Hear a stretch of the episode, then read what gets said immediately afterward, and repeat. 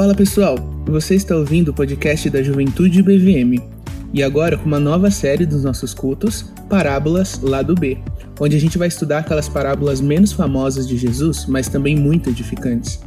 Então não se esquece de seguir a gente no Instagram, o arroba JuventudeBVM, para ficar por dentro de tudo que acontece na juventude. E também segue a gente aqui, para não perder nenhum episódio. Que Deus abençoe.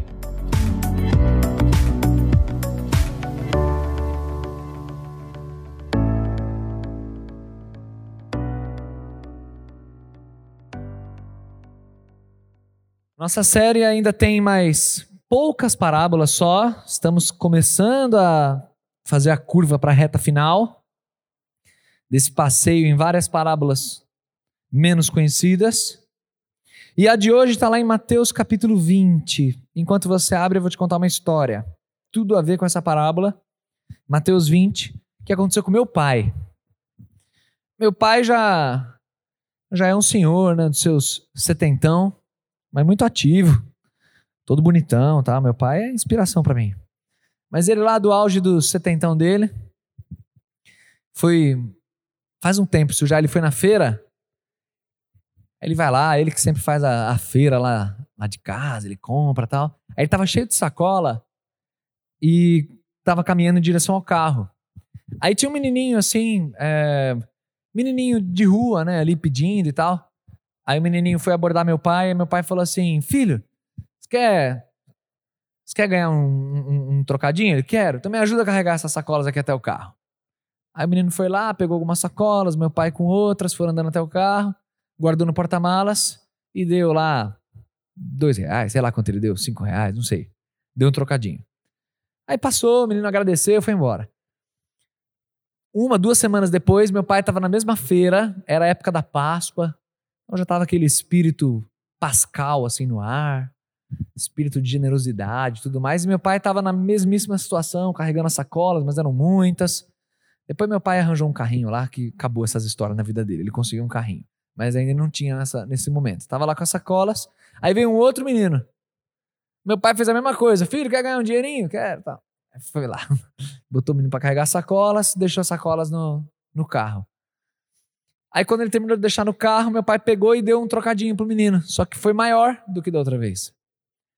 Aí, por motivos não sabemos qual, o, o, menino, o primeiro menininho tava lá.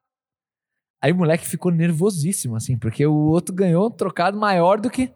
Aí ele foi lá peitar meu pai. Ô, oh, é que você dá mais dinheiro pro, pro menino, sendo que eu fiz a mesma coisa na semana passada.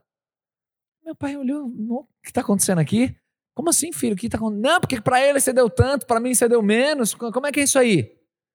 Aí meu pai falou, filho, o dinheiro não é meu sei, hoje eu nem lembro quanto eu dei. Hoje eu dei isso para o menino. O dinheiro é meu, eu, eu, eu, é Páscoa, generosidade. Fica feliz com o que você recebeu. Não fica peitando porque o outro recebeu mais ou recebeu menos.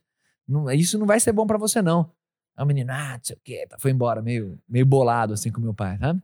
Essa é a típica história que tem tudo a ver com essa parábola de Mateus 20, que é a parábola dos trabalhadores na vinha. O que aconteceu nessa parábola é algo assim, é, essa é quase que uma versão contemporânea da parábola dos trabalhadores na vinha. Se liga na leitura do texto, se você não se lembra dessa parábola, e você vai perceber como a história é parecida.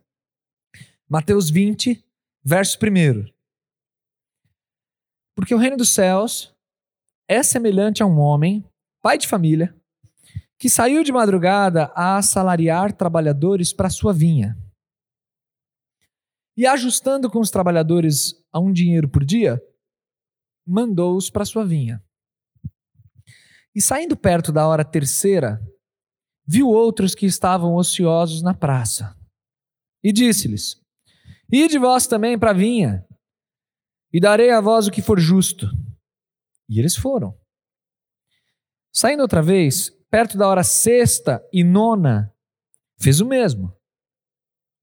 E saindo perto da hora undécima, encontrou outros que estavam ociosos e perguntou-lhes: Por que estáis ociosos todo dia?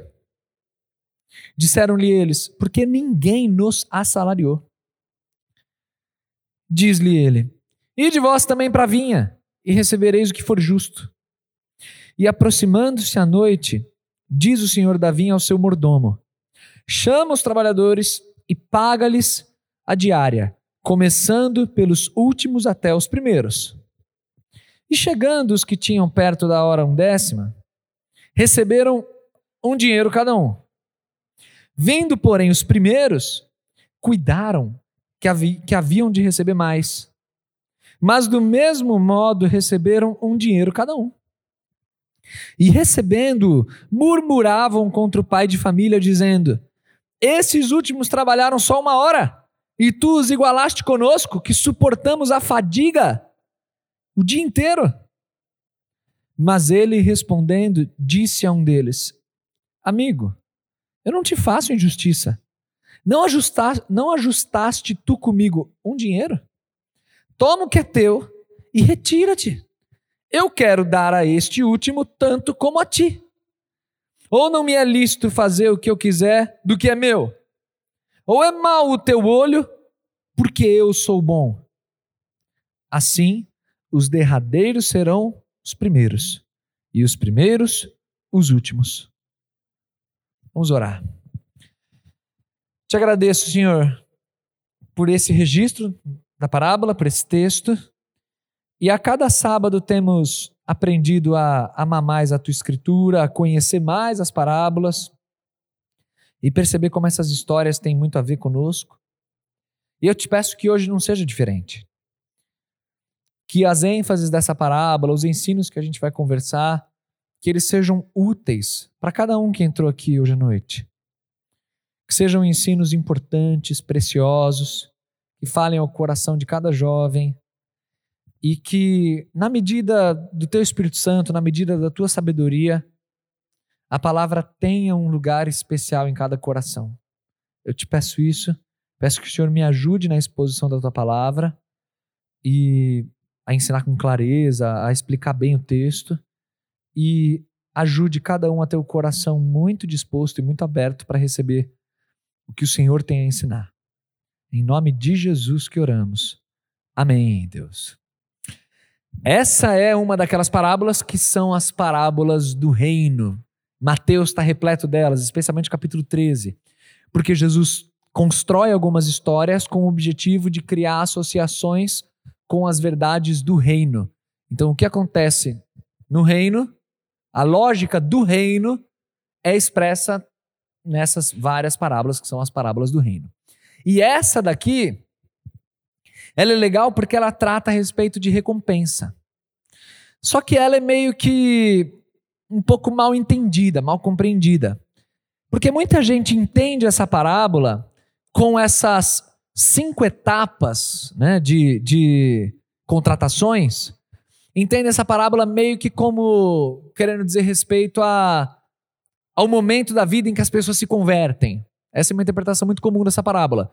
Então, algo do tipo assim: é, quem se converteu antes na vida, depois no meio, e quem se converteu no final da vida, e todos têm o céu da mesma maneira. Tem gente que acaba interpretando essa parábola assim.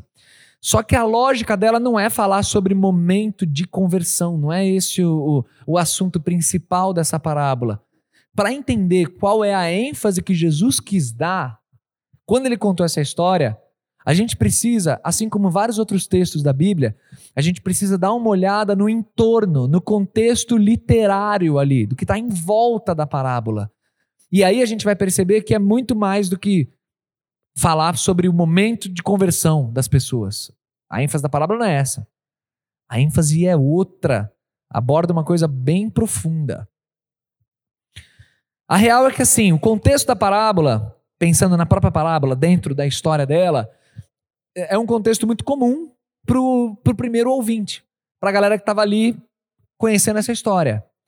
Porque esse, esse tipo de trabalho, que era uma contratação por um dia, uma diária valendo um denário, que era exatamente o valor de um trabalhador comum, isso era, isso era praxe. A pessoa ia lá, trabalhava um dia num lugar, às vezes trabalhava mais tempo naquele lugar, ficava muito mais, ou às vezes trabalhava outro dia em outros lugares. Esse, esse tipo de, de contrato era, era relativamente comum.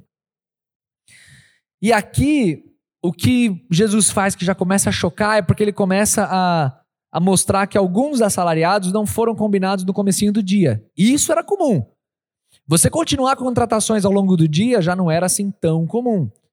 Ainda mais como é o texto, porque mostra que os primeiros foram ali bem cedinho, na, na primeira hora, que seria seis da manhã, na contagem, né? A, a, como o Novo Testamento traz, às vezes, a contagem do dia. E aí vem os trabalhadores das nove da manhã, da meio-dia, das três da tarde e das cinco da tarde. A jornada terminando às seis. Teve gente contratada às cinco da tarde.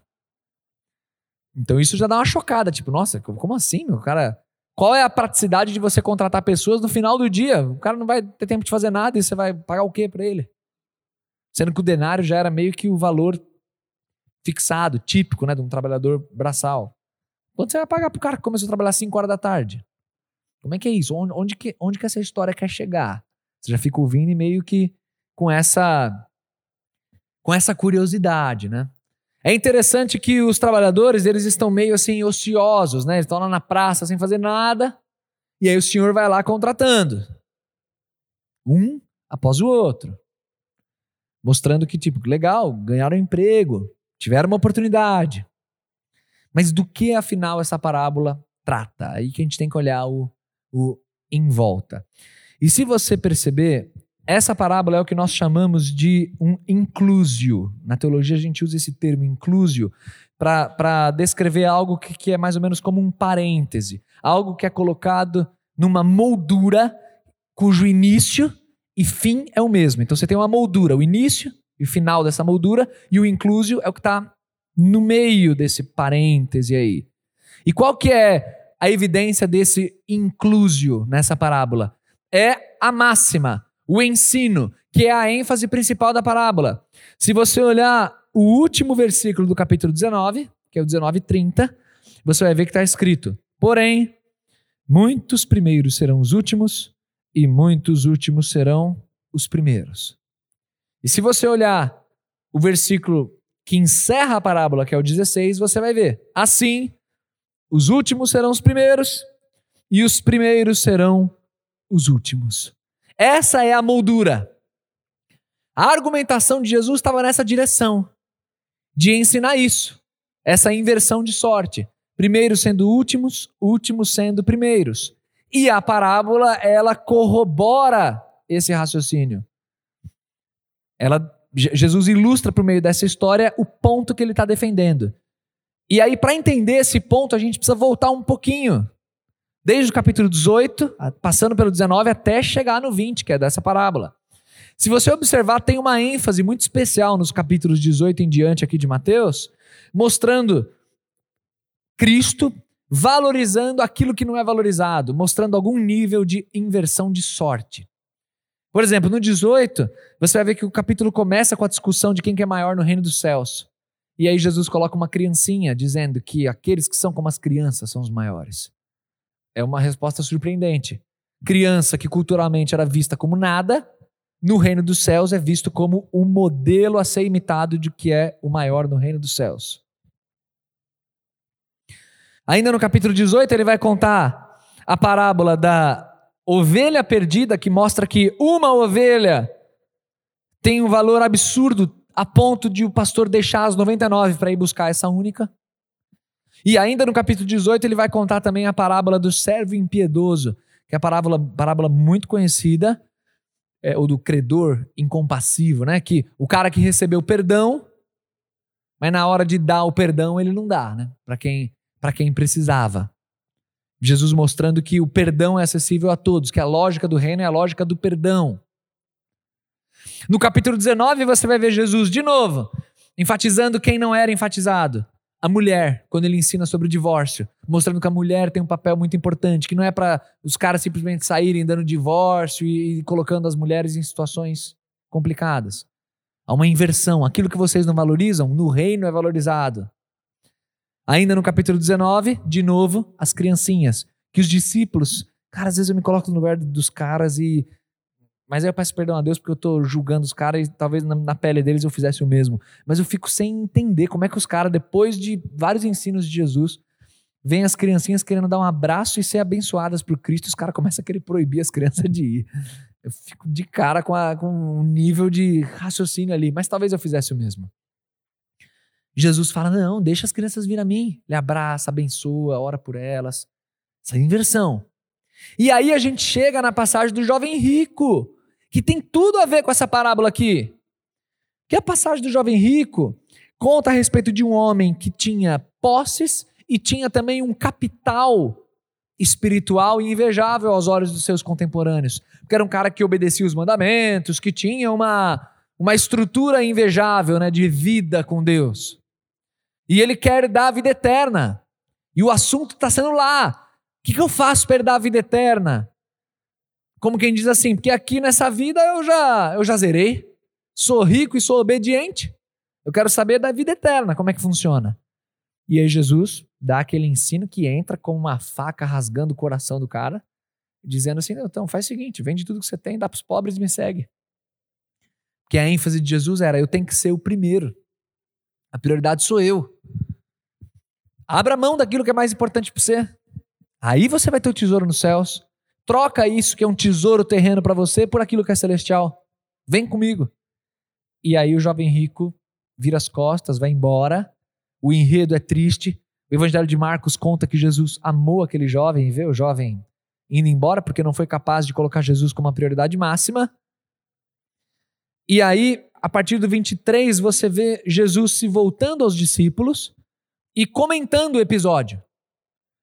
Vejam como é difícil um rico entrar no reino dos céus, né? porque o rico valoriza demais o dinheiro, blá. vem aquele diálogo todo. Verso 25 do 19: Os seus discípulos, ouvindo isso, admiraram-se muito, dizendo: Quem poderá, pois, salvar-se? Tipo, se esse cara que é rico, que é o bonzão, obediente aos mandamentos, quem, quem que vai poder salvar? Jesus, olhando para eles, disse-lhes: 26. Aos homens é isso impossível, mas a Deus tudo é possível. Ele está querendo ressaltar a graça, né? não é a justiça, é a graça. O verso 27 é central para entender a pergunta, a parábola do capítulo 20. A pergunta do 27 é central.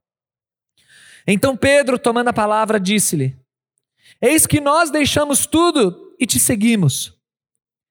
O que receberemos? Tipo, e a gente? A gente deixou tudo, largou tudo. O que, que a gente vai receber? E aí Jesus responde a Pedro: mostrando que aqueles que deixaram tudo, deixaram irmãos, pais, colocaram Cristo como a prioridade máxima, o Evangelho como sendo tudo na vida, esses receberão ainda cem vezes mais nessa vida, né? muito mais família, se referindo inclusive ao povo de Deus, à família espiritual, à igreja e tudo mais. Vocês receberão muito mais e ainda herdarão a vida eterna.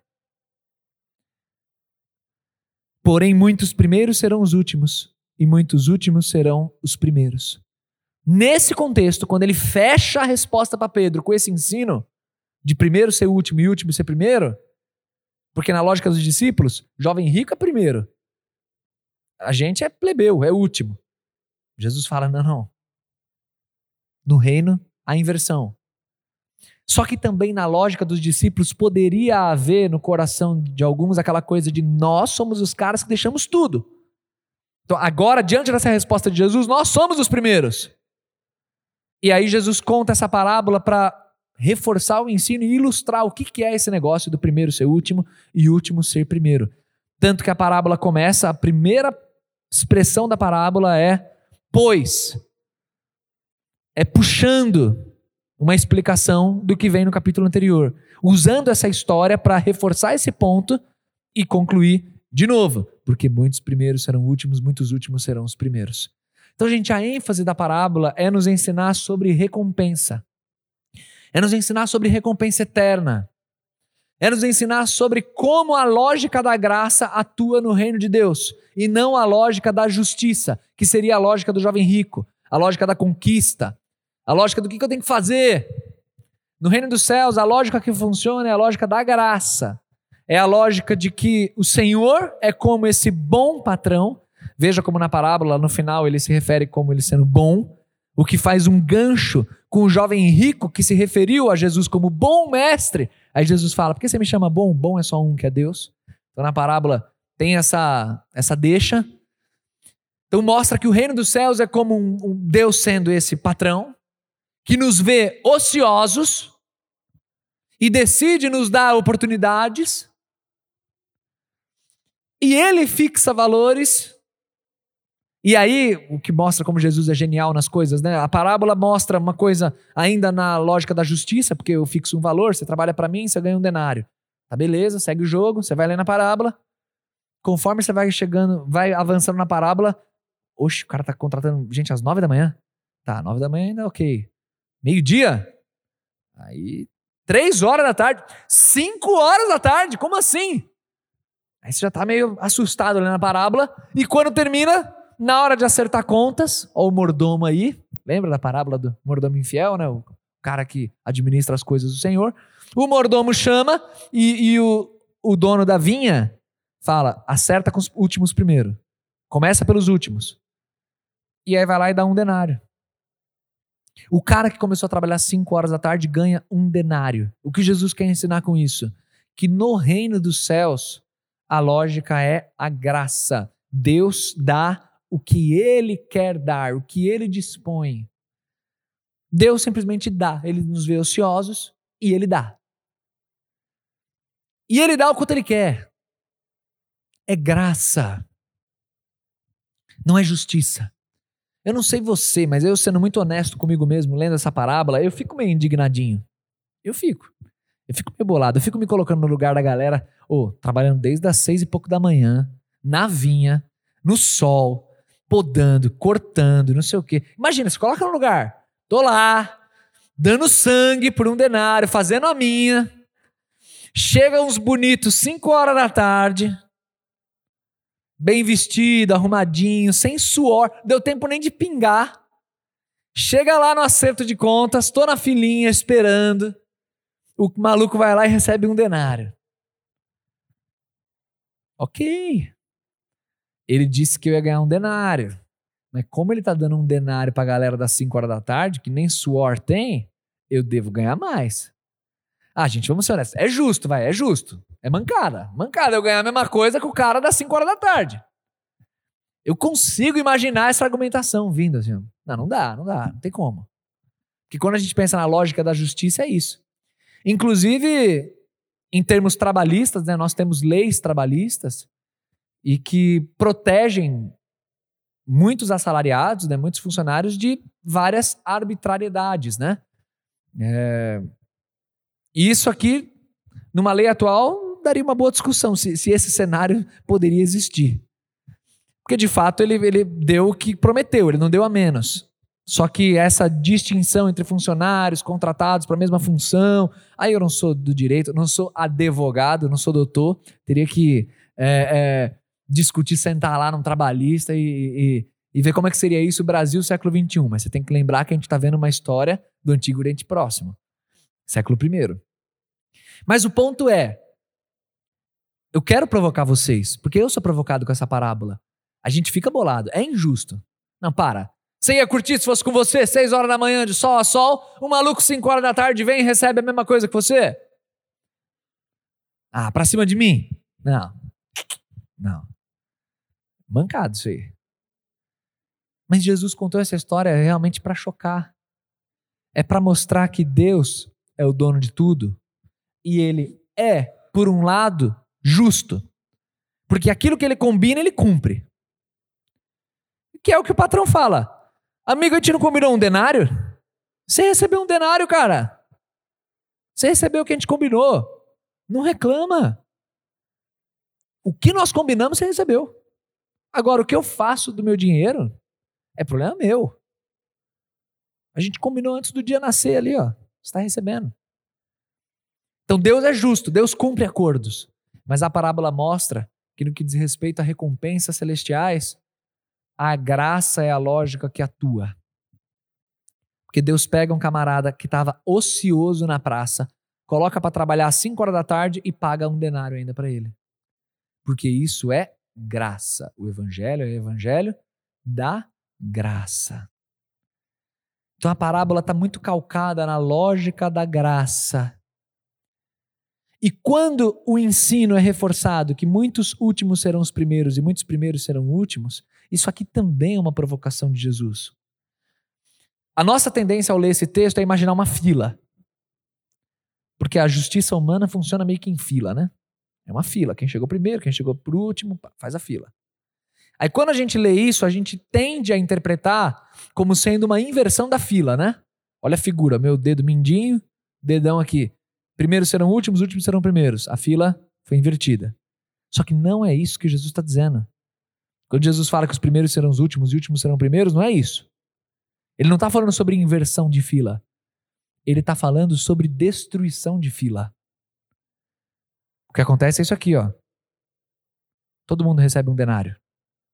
Não tem primeiro nem último. Quem é o primeiro? Quem é o último aqui? Tá um do lado do outro. Todo mundo é alvo da graça de Deus. Não tem primeiro, não tem último. Só tem pecador safado recebendo a graça de Deus. Só tem isso. A lógica do reino dos céus é a lógica da graça. A lógica humana é a lógica da justiça, do mérito, da conquista, do jovem rico, do auge dos, das suas riquezas e do seu capital espiritual. E o que a gente precisa aprender com essa parábola é que Cristo nos ensina uma lógica diferente. Cinco horas da tarde, você vai receber também. Então essa parábola serve para para aqueles momentos ou para aquelas pessoas que têm aquele senso de justiça pessoal um pouco mais aguçado e que precisa levar uma, umas pauladas nesse senso de justiça pessoal. Sabe aqueles pensamentos do tipo assim, porque eu Cara, eu dediquei minha vida inteira ao Senhor. Eu nunca nem me desviei, nem na minha adolescência. Meus amigos todos se desviaram, eu fiquei firme. Sempre fiquei firme, fiquei firme na igreja. Cara, eu me guardo virgem. Sou virgem até agora. Imagina. Aí eu vou me relacionar. Vem lá a menina que já teve passado, teve um monte de coisa. Não, para com isso. Não. Sou trabalhador desde as seis da manhã. Chegou agora às cinco horas da tarde. Depois de ficar até às cinco horas da tarde no ócio da praça, e acha que tem direito ao mesmo denário que eu? Não tem. Tem não. Preciso de alguém que é trabalhador das seis da manhã junto comigo. É isso que eu preciso. Sabe essas lógicas assim que você pode aplicar para outras áreas, mas esse senso de justiça pessoal e de mérito que a gente tenta se aproximar diante de Deus e querer impressionar Deus? Não, porque eu tenho um trato com Deus. Eu vou para a igreja, eu vou para os cultos, eu sirvo na igreja, eu, sabe, eu dou meu melhor nos ministérios. Mas aí Deus também faz a parte dele, né? Tem a contrapartida. Deus tem que me abençoar. Não dá para eu tô servindo a Deus, pô, dando meu melhor, só que galera lá da faculdade, bando de ímpio, safados, é droguinha, tudo mais, conseguindo emprego e eu sem conseguir emprego, sei lá quanto tempo. E eu sem conseguir aquilo lá que eu tava tava sonhando, aquele intercâmbio, aquele negócio, não, não dá, meu Deus. Não dá, cara. Tô trabalhando desde as seis horas da manhã aqui na vinha. Não posso receber um denário só. A gente tem que se abster dessa lógica. E a gente tem que pensar em o quanto essa lógica da graça tem que atuar no nosso cotidiano, nas nossas relações. Cuidado, se você é uma pessoa muito correta, muito correta, tenta, sabe, ser responsável. Essa parábola, ela, ela te incomoda mais, eu imagino. Ela dá uma chocada maior em você. Mas é o que Deus espera de nós. Seja assim correto, responsável, pontual, tudo assim. Continue sendo essa pessoa sempre ponta firme. Mas cuidado para você não aplicar às pessoas que estão ao seu redor uma lógica de justiça e de padrão e de rigidez que você vai cortando, só cortando. Pá. Ah, errou, vacilou, é isso mesmo, sofre. Vacilou. Quem mandou chegar atrasado? Chegou atrasado, se deu mal. Toma. Foi burro? Fez isso aí, foi burro. Mereceu. E vai, ó, só cortando no padrão alto da rigidez. Porque você é uma pessoa correta. E não dá mancada, não dá vacilo. Só que, gente, não se esquece que o dia da mancada, o dia do vacilo chega. Chega para todo mundo. Ninguém é perfeito. E a maneira como você está medindo os homens, você vai ser medido lá na frente. Aí o irresponsável, o jovem, às vezes até meio negligente. Ah, não, não tem problema não. Ah, o dia que eu errar, eu me lasco mesmo, tá certo. Tá certo, mas dói, viu? Dói. Machucadinho na pele, queima. Seja gracioso nos seus relacionamentos. Lógica da graça. A lógica do mérito é humana. Sim, sempre tente ser correto, sempre dê o seu melhor, sempre faça tudo com excelência, mas não se esqueça de aplicar a graça em tudo que você faz. Porque o nosso Deus é o Deus que contratou o maluco às 5 horas da tarde e pagou a mesma coisa dos 6 da manhã. Porque ele é gracioso. É graça. Não tem outro nome. Seja generoso com as pessoas. Seja generoso em diversos aspectos: em amizade, em ombro, em dinheiro, em tempo. Seja uma pessoa conhecida pela generosidade, pela graça sua. Que as pessoas tenham alegria de estar do seu lado, porque você é um discípulo de Cristo que aprendeu que a lógica do reino dos céus é a lógica da graça, é a lógica da igualdade. Você trazer pessoas para um lugar que o mundo não traz. O mundo deixa fora da vinha. Já são quatro horas da tarde, não vou contratar mais ninguém. No Deus não é assim. Agora, a parábola fala sobre graça, mas ela fala também sobre gratidão. Eu queria fugir da palavra gratidão. Eu me esforcei muito para fugir da palavra gratidão, porque eu leio gratidão já já eu já tenho minha veia em top assim, eu começo, ah, gratidão na internet, sabe? Gratidão, gratiluz gratitude. É, mas, mas não dá para fugir da palavra gratidão, porque a gente é didático, né? Graça, gratidão, ó, começa com G, gra, gra, não dá, não tem como. É, é, é, tem tudo a ver, tudo a ver com o texto. Porque se você vê que o reino dos céus, ele é totalmente voltado a essa lógica da graça, você vê também a ingratidão dos trabalhadores da primeira hora sendo evidenciada. Assim como aquela ingratidão do filho mais velho da parábola do filho pródigo. Assim como a ingratidão dos judeus raiz, vendo os gentios entrarem no reino e ficando enciumados. É ingratidão. Porque mais para o final da parábola, naquela discussão, o servo que vem todo querendo apelar para a justiça, os servos da primeira hora, murmurando contra o pai da família, no verso 11, eles vêm apelar para a justiça. Não é justo e tal. Trabalharam só uma hora. O patrão fala assim: amigo, é justiça que você quer? Eu estou parafraseando, mas é isso. É justiça que você quer? Então vamos falar sobre justiça. Nós não combinamos um valor? Verso 13. Verso 14: Toma o que é teu e retira-te. Eu quero dar ao das 5 horas a mesma coisa que eu dou para você. Isso é problema meu, é meu dinheiro. Eu que estou pagando valor de dia inteiro por quem trabalhou uma hora só, mas esse problema é meu, não é seu. O meu negócio contigo foi ajustado e foi honrado. Toma o teu dinheiro. Rala. Ou não me é lícito fazer o que eu quiser do que é meu. Agora ao finalzinho do 15 ou é mal o teu olho, porque eu sou bom. Literalmente o texto grego traz como essa versão que eu estou aqui, que é a versão tradução mais antiga, né? Almeida, essa aqui é a Corrigida e Fiel. Mas quando as versões mais contemporâneas traduzem como inveja, né? Fala da inveja, que talvez eu li mal o teu olho, você ficou, onde é que tem mal olho aqui na, no texto bíblico? é, é o que está sendo traduzido como inveja, essa é uma excelente tradução também. Isso é uma expressão hebraica. Olho mau é um, é, é um ditado, é uma maneira de se referir a uma pessoa gananciosa, invejosa. É mais ou menos como na língua portuguesa quando a gente fala mão de vaca. É nesse sentido, né? Um brasileiro entende muito bem o que é mão de vaca. Alguém que não é brasileiro iria que, que é isso? Mão de vaca?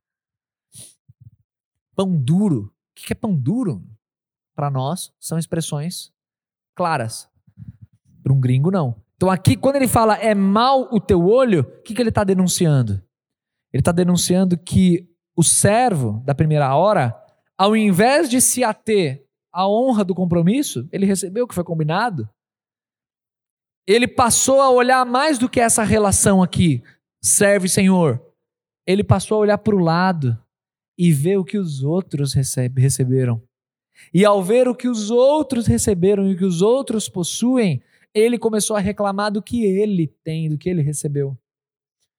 Brincando aqui com a parábola, eu vou tomar essa liberdade de hipotetizar aqui, se os servos da primeira hora não, não tivessem tomado nem conhecimento que existiram pessoas contratadas às nove, meio-dia, três e cinco da tarde, na hora do acerto de contas, o que, que teria acontecido? Muito provavelmente nada. Eles receberiam dinheiro, iriam agradecer, muito obrigado, amanhã conta comigo, tchau. Mas qual foi o centro do problema inteiro?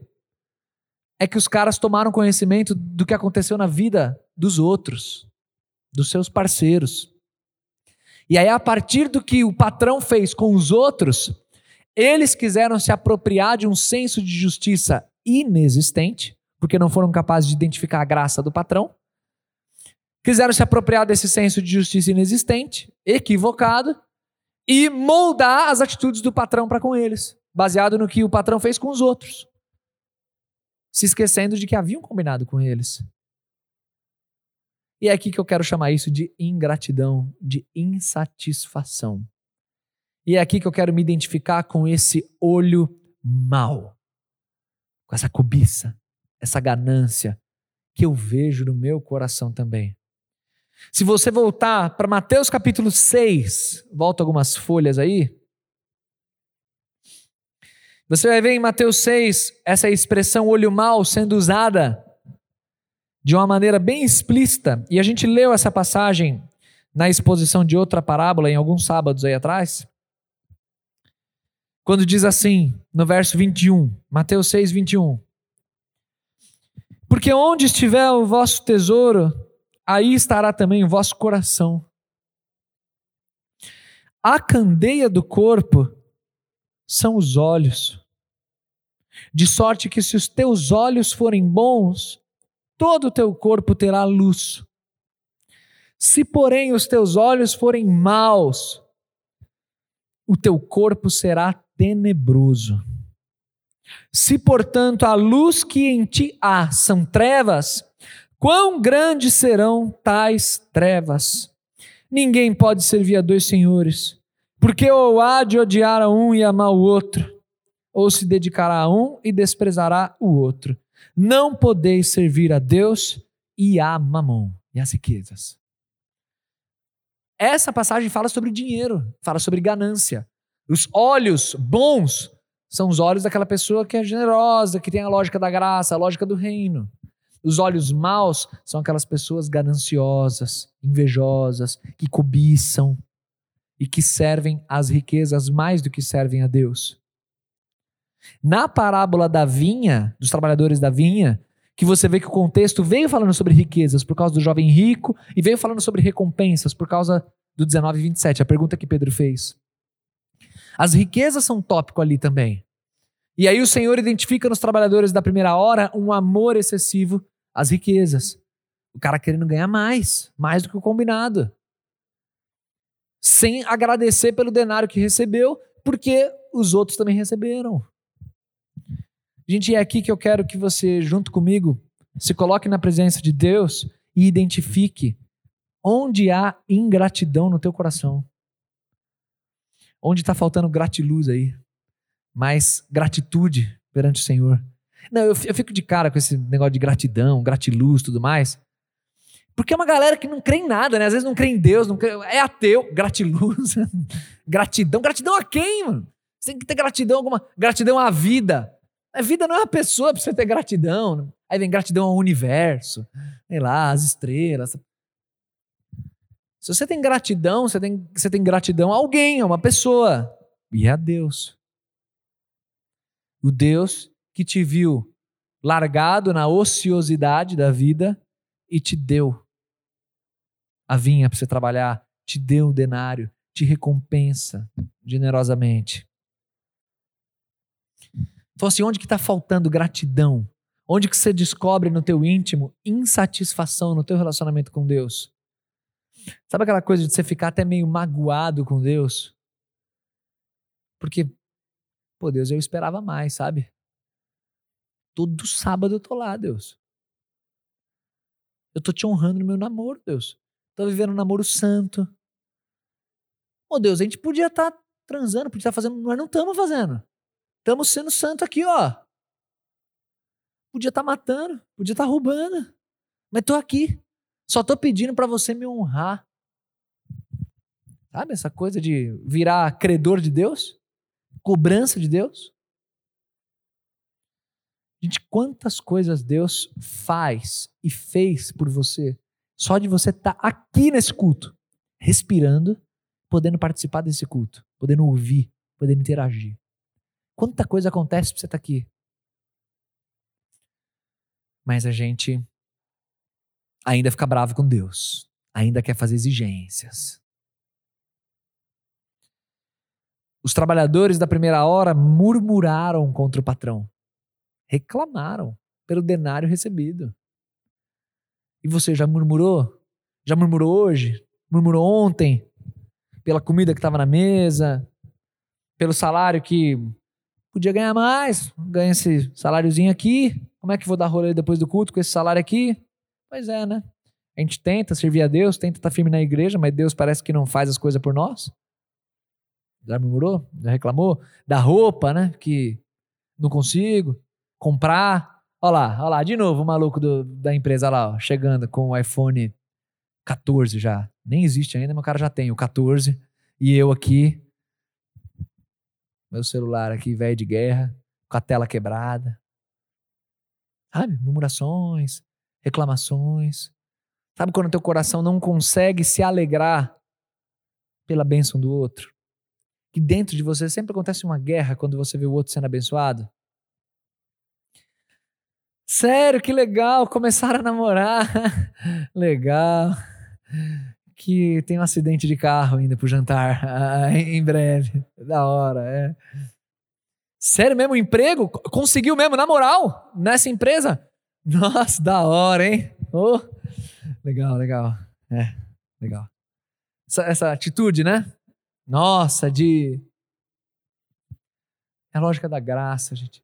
Ora ao Senhor para você ter um coração que é o coração que esses caras tinham que ter tido. Bom, que bom. Meu patrão tá pagando o que ele combinou. Obrigado por isso. Nossa, ainda tá dando a mesma coisa para os caras das 5 horas. Patrão é bom demais. Deus é bom, é isso aí.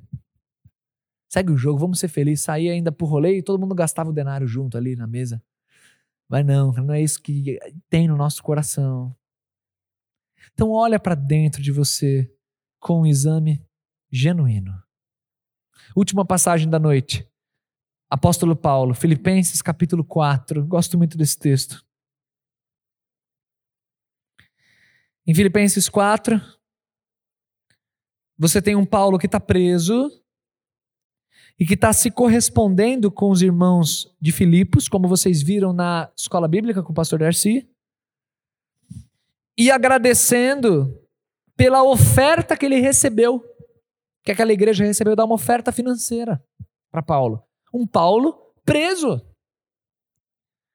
E aí, por isso, no verso 10 do capítulo 4, Paulo fala assim: Ora, eu muito me regozijei no Senhor por finalmente reviver a vossa lembrança de mim. Pois já vos tinhas lembrado, mas não tinhas tido oportunidade. Paulo está se referindo ao fato deles darem uma oferta financeira para ele. Agora preste atenção no 11, gente. Eu não digo isso como por necessidade, porque eu já aprendi a contentar-me com o que tenho. Eu sei estar abatido e sei também ter abundância. Em toda maneira, em todas as coisas estou instruído, tanto a ter fartura como a ter fome, tanto a ter abundância como a padecer necessidade. Posso todas as coisas em Cristo que me fortalece.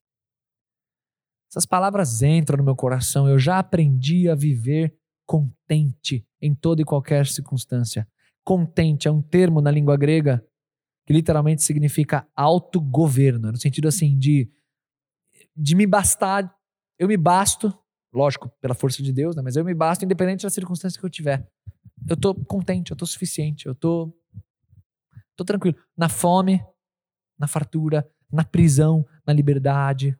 Mas vocês fizeram bem em participar comigo e me darem essa oferta. Eu agradeço. É isso que Paulo está escrevendo. Mas, gente, você sabe viver contente em toda e qualquer circunstância? Você está feliz com o denário recebido? Você está feliz vindo a pé para o culto? Ouvindo de carro? Ouvindo de busão, metrô? Está feliz com o que você tem? Com o que Deus faz por você? Você está observando a lógica da graça e se sentindo o tempo inteiro agraciado por Deus? Ou você está sentindo o teu coração querendo discutir com Deus os seus direitos que Deus está te negando? Que absurdo, cara. Mas às vezes o nosso coração cai nessa, né? Sou um pastor, Deus. Sou um pastor. Lixo. Aí que é um pastor. Alvo da graça, do mesmo jeito, não tem direito nenhum. Como que está o teu coração?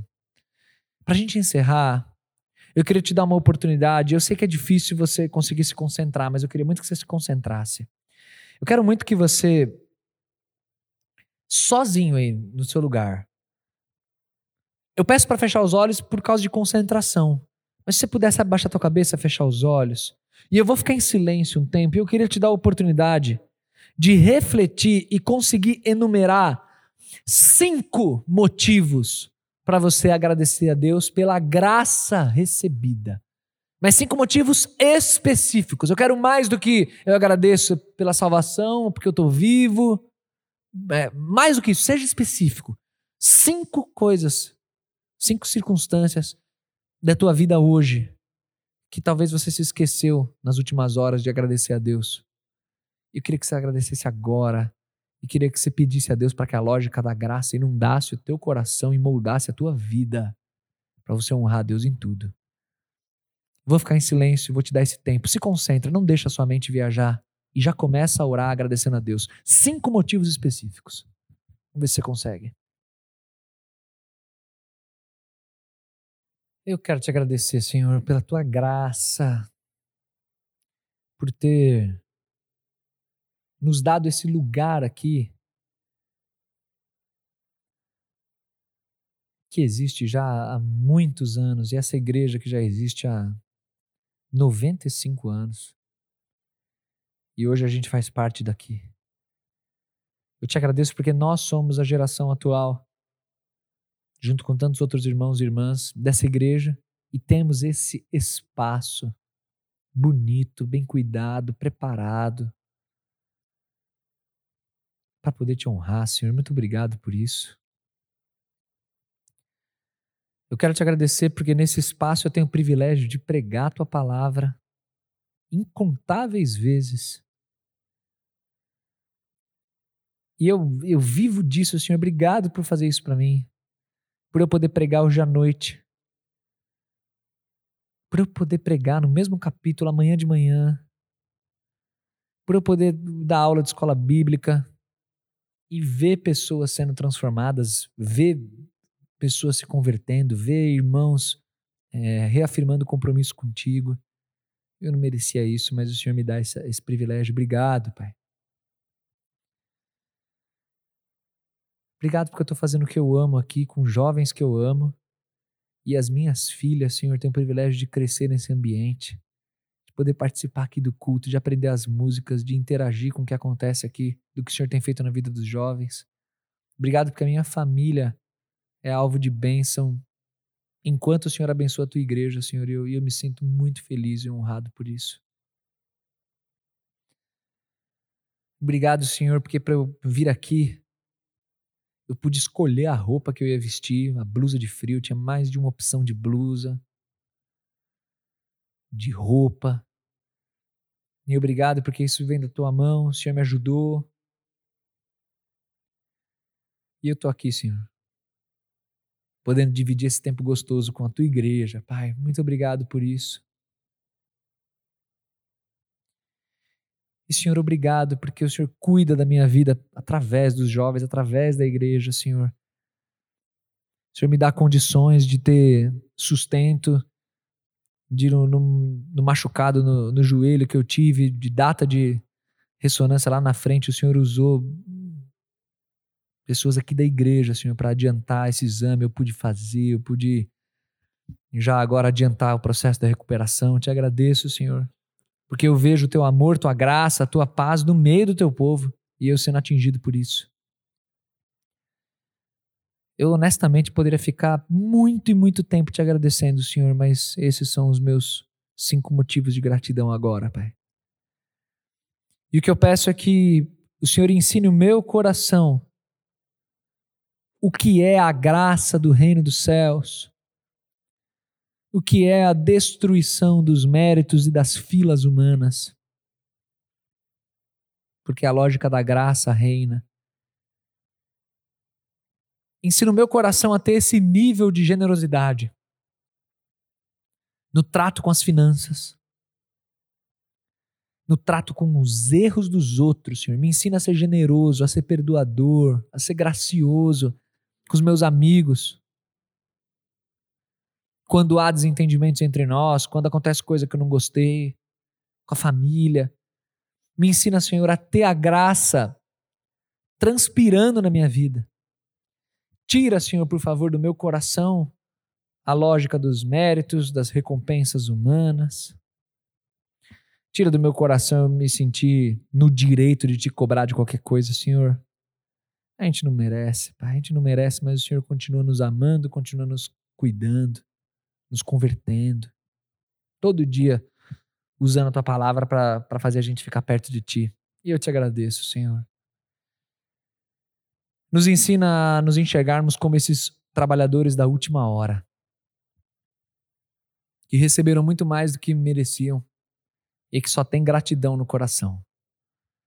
Nos ajuda, Senhor, a olhar a tua graça e a responder a tua graça com gratidão. Que esse seja o nosso estilo de vida, Pai. Eu te peço isso. Usa a nossa vida para alcançar pessoas, para minimizar injustiças dos nossos tempos, para minimizar tristeza, depressão, muita gente distante do Senhor. Usa a nossa vida, Pai. Que isso já é também um privilégio enorme pelo qual a gente pode agradecer. Mas enquanto o Senhor nos usa, nos ajuda e nos ensina a ter o coração todo dia muito agradecido ao Senhor pela família, pelo amor, pela igreja, pelas condições, pela amizade, por tudo, Senhor. Nos ensina a, a, a lidar com as frustrações de uma maneira madura, assim como lemos nessa última passagem, aprendendo a viver satisfeito em toda e qualquer circunstância. Muito obrigado por ser nosso Deus, por deixar essa história registrada para nós, essa parábola.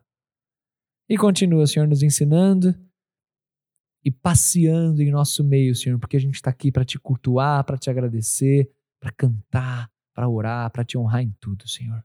Em nome de Jesus e por amor a Ele que nós oramos. Amém, Senhor.